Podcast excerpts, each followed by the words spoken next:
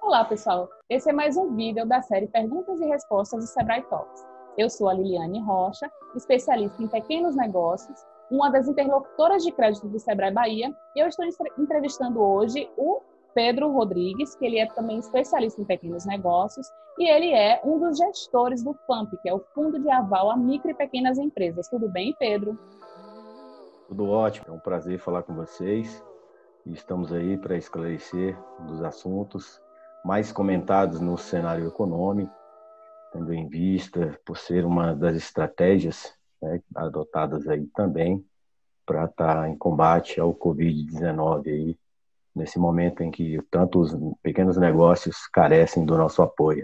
Estamos aí para esclarecer as principais dúvidas e perguntas.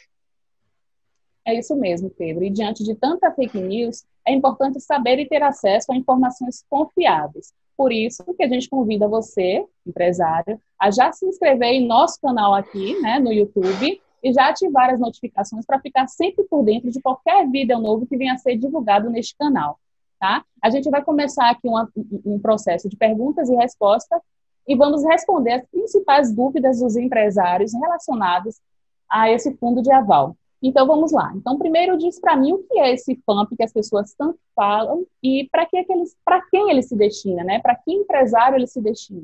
Primeiro eu gostaria de fazer uma pequena contextualização. O FAMP não foi criado hoje. O FAMP já tem 25 anos de existência. Então ele foi criado em 1995 e desde então é, já são mais de 346 mil operações realizadas o que representa mais de 16 bilhões em créditos, sendo que desses 11 bilhões foram garantidos pelo FAMP. O FAMP é um fundo de aval criado exclusivamente com recursos do Sebrae Nacional e que no momento vem se ampliar, agora podendo receber recursos de outras instituições. É, ele se destina ao, aos MEIs, as MEs e as EPPs com faturamento de até 4,8 milhões, conforme a lei geral. Certo. As pessoas confundem, né, se o FAMP ele é um seguro ou não. Diz pra gente, ele é um seguro ou não? Não, o FAMP ele não é seguro. Não é um seguro. A empresa, ao contratar um financiamento com a garantia do FAMP, ela assume a responsabilidade da totalidade dessa dívida contraída perante um agente financeiro. Nós atuamos como avalista nesse processo.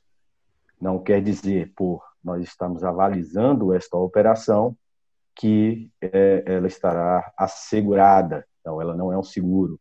É de responsabilidade do seu contratante, o empresário, honrar essa dívida junto à instituição que ela contraiu esse financiamento, esse empréstimo. E nesse cenário que a gente tem é, o Sebrae oferecendo né, esse fundo de aval e o banco, qual o papel desses dois, dois atores aí nesse cenário? Qual o papel de cada um? Qual o papel do Sebrae qual o papel do banco é, relacionado ao FAMP? O papel do, do Sebrae, é, de fato, é essa nossa essência.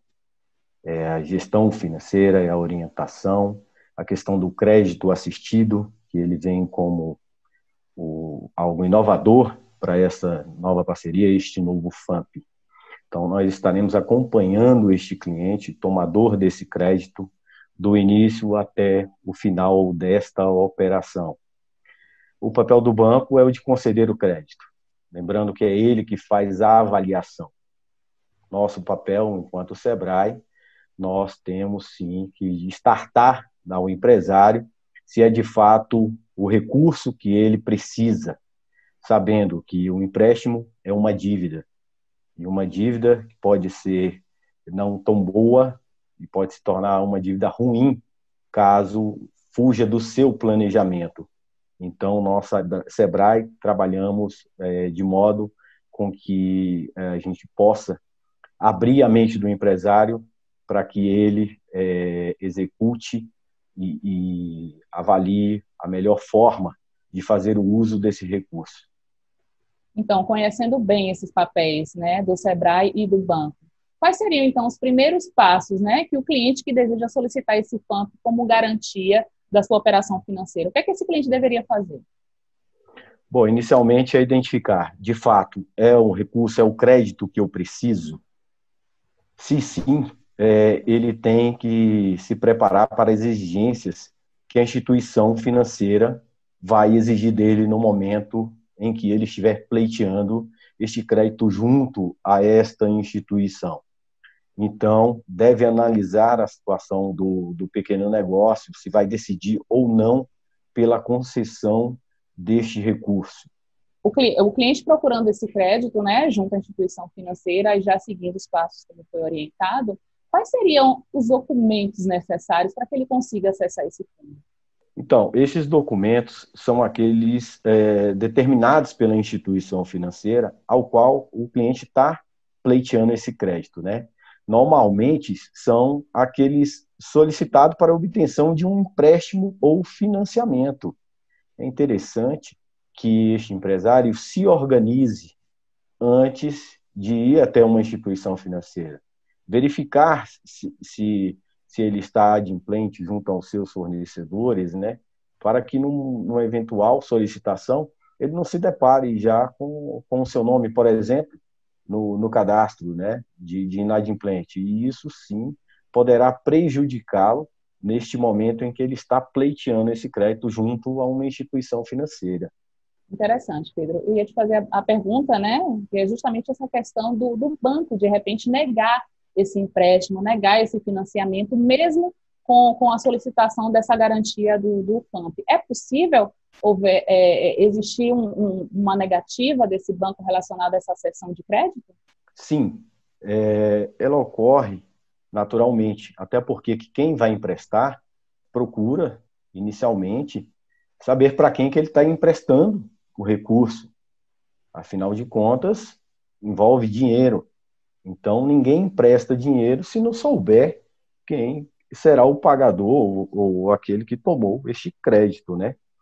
Para isso, o banco ele faz uma avaliação que a gente chama dos 5 Cs do crédito, aonde é avaliado a questão desde o caráter, que é o histórico, a relação com seus fornecedores, a condição da, da, desta empresa, a capacidade, a margem que ela teria para contrair novas dívidas, o seu fluxo de caixa, né, os últimos 12 meses, geralmente, que os bancos solicitam para fazer esta avaliação, e a questão do colateral, que são as garantias, é, sendo elas uma das principais negativas né, que, que as instituições financeiras é, costumam não emprestar é, embora vocês é, tenham acompanhado pela mídia é, que o governo está liberando, junto às instituições, é, bilhões em crédito, infelizmente o, o tomador, caso não tenha esta garantia, ele pode ter essa negativa.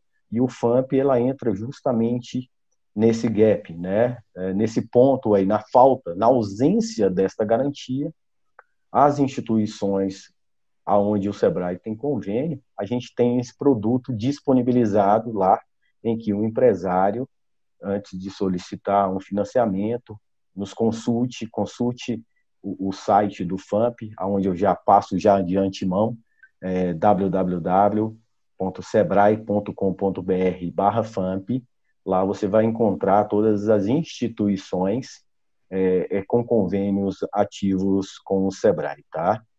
E como eu estava falando da sequência, caso o banco identifique pendências nessa, nessa estrutura, é possível sim que a empresa venha ter o crédito negado, ou seja, ela vai ter dificuldade em consegui-lo. Interessante. É, a gente falou né, desse processo de negativa de banco, falou da questão da cessão do crédito, mas Quais seriam os tipos de financiamento que o FAMP, ele, é, em que o FAMP pode ser utilizado como garantia complementar? Bom, a gente tem visto que os mais procurados é o capital de giro puro, né? É, mas também temos outros. É, um investimento fixo com capital de giro associado também. uh, para o desenvolvimento tecnológico e inovação e para exportação também na fase pré-embarque. Essas são uh, os tipos de financiamento ao qual o FAMP pode ser atrelado aí. É, existe um valor máximo para a contratação ou utilização desse, do, do, do fundo? Sim, para o MEI é até 10 mil reais na modalidade de giro puro. Na modalidade de giro puro, em linhas de crédito para o mercado interno, chega até 60 mil para ME e uma EPP 100 mil para modalidade de giro puro, tá? E esses limites eles aumentam. Por exemplo, para um MEI ele pode obter até 30 mil para investimento fixo com ou sem capital de giro, até 60 mil para modalidade de financiamento para exportação e até 100 mil para modalidade de desenvolvimento tecnológico e inovação. Para as ME, até 200 mil de investimento fixo com ou sem capital de giro, até 300 mil para modalidade de financiamento exportação na fase pré-embarque, e até 400 mil para modalidade de desenvolvimento tecnológico e inovação. E para as EPPs, até 300 mil de investimento fixo, com ou sem investimento de giro associado, até 500 mil para a modalidade de financiamento de exportação e até 700 mil para a modalidade de desenvolvimento tecnológico. Então, já que a gente falou dessa questão de valor máximo de utilização do fundo, é, existe a questão de algum prazo ou alguma tarifa que é cobrada na, para a utilização do fundo de aval? Sim, Liliane. É, o prazo da garantia do FAMP ele perdura do mesmo período do prazo do financiamento. Então, se é um prazo de 36 meses, esta operação terá é, será exigida uma garantia dela por 36 meses e assim sucessivamente. É, é cobrado, sim, também é, uma comissão de concessão do aval, que é a CCA, que ela objetiva contribuir para o aumento do fundo de garantia ao maior número de empresas possíveis. Como eu disse, historicamente, nós já avalizamos mais de 346 mil operações de créditos é, nesses 25 anos. E, e, o custo calculado é, para chegar a esta CCA é o seguinte, é calculado da seguinte forma, tá? 0,1% vezes o prazo da operação em meses vezes o valor da garantia. Eu vou dar um exemplo básico aqui para um valor financiado de 60 mil reais, o valor da garantia de 80, esse é um exemplo hipotético, é, se 80% de 60 serão 48 mil. Então, nós vamos pegar 24 meses, que era o prazo desta operação fictícia aqui, já incluída o prazo de carência 12 meses, a fórmula vai ficar a seguinte: 0,1% vezes 24 meses vezes 48, que é o valor garantido. Qual será então o valor da taxa da CCA? 1.152. A CCA pode ser considerada um item financiável pela instituição financeira. Portanto, e é, é, é bastante é importante reforçar isso, que ela pode ser incluída nas prestações do financiamento, tá? Para suavizar, no caso, a parcela do cliente que venha pleitear o FAMP na sua operação de crédito. É, e se porventura esse cliente que ele atrasar um financiamento que utilizou o FAMP como garantia, como é que ele deve proceder? Quem é que ele deve procurar primeiro? É uma pergunta muito importante.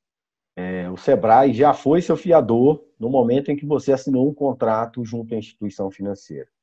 Então, é na instituição financeira que o tomador, o empresário, deve procurar, no primeiro momento, caso ele venha ficar inadimplente durante algum período em que esta operação tiver em ser. Ou seja, é, eu atrasei uma prestação, duas, quero fazer um acordo. Quem que eu devo procurar? A instituição bancária, não o Sebrae, tá? Não é necessário que o cliente procure o Sebrae para regularização do financiamento que utilizou o FAMP como garantia. Reforço, o cliente deve procurar a sua instituição e propor um acordo. Querido cliente, já que ele já sabe, né, como é que ele deve procurar essa instituição, como é que ele deve se preparar para poder buscar esse crédito e também como solicitar o fundo de aval para a sua operação, como é que esse cliente faz para ter acesso à relação de bancos é, que operam FAMP na sua região, no seu estado? Onde é que ele tem acesso a essas informações? É, diretamente pelo o site do Sebrae, ou precisamente na página do FAMP também, que é mais rápido. É só acessar e digitar www.sebrae.com.br barra FAMP e lá ele vai ter acesso a todas as instituições bancárias hoje com convênio com o Sebrae. São todas essas instituições reguladas pelo sistema financeiro, pelo Banco Central, que poderão, em nome do Sebrae Nacional, acessar a garantia vinculada a essas linhas de financiamento para empréstimo com os recursos e de repasses.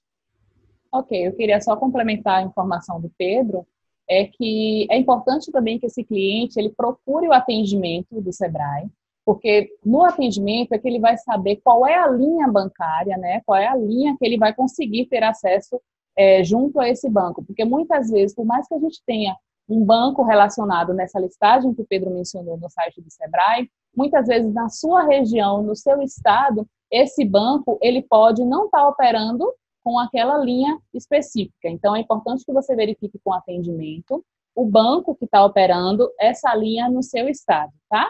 É importante, não é isso, Pedro, a gente mencionar que o cliente, depois que ele solicita essa operação, que ele é chamado um cliente fampeado, né, que foi essa operação que utilizou o FAMP como fundo de garantia né, nesse processo de empréstimo ou de financiamento, é importante mencionar que ele passa a ser também um cliente Sebrae e que, em função disso, ele agora vai ter acesso a cursos, oficinas, consultorias, tudo aquilo que o Sebrae tem para oferecer de melhor a esse cliente, ele passa a ter acesso.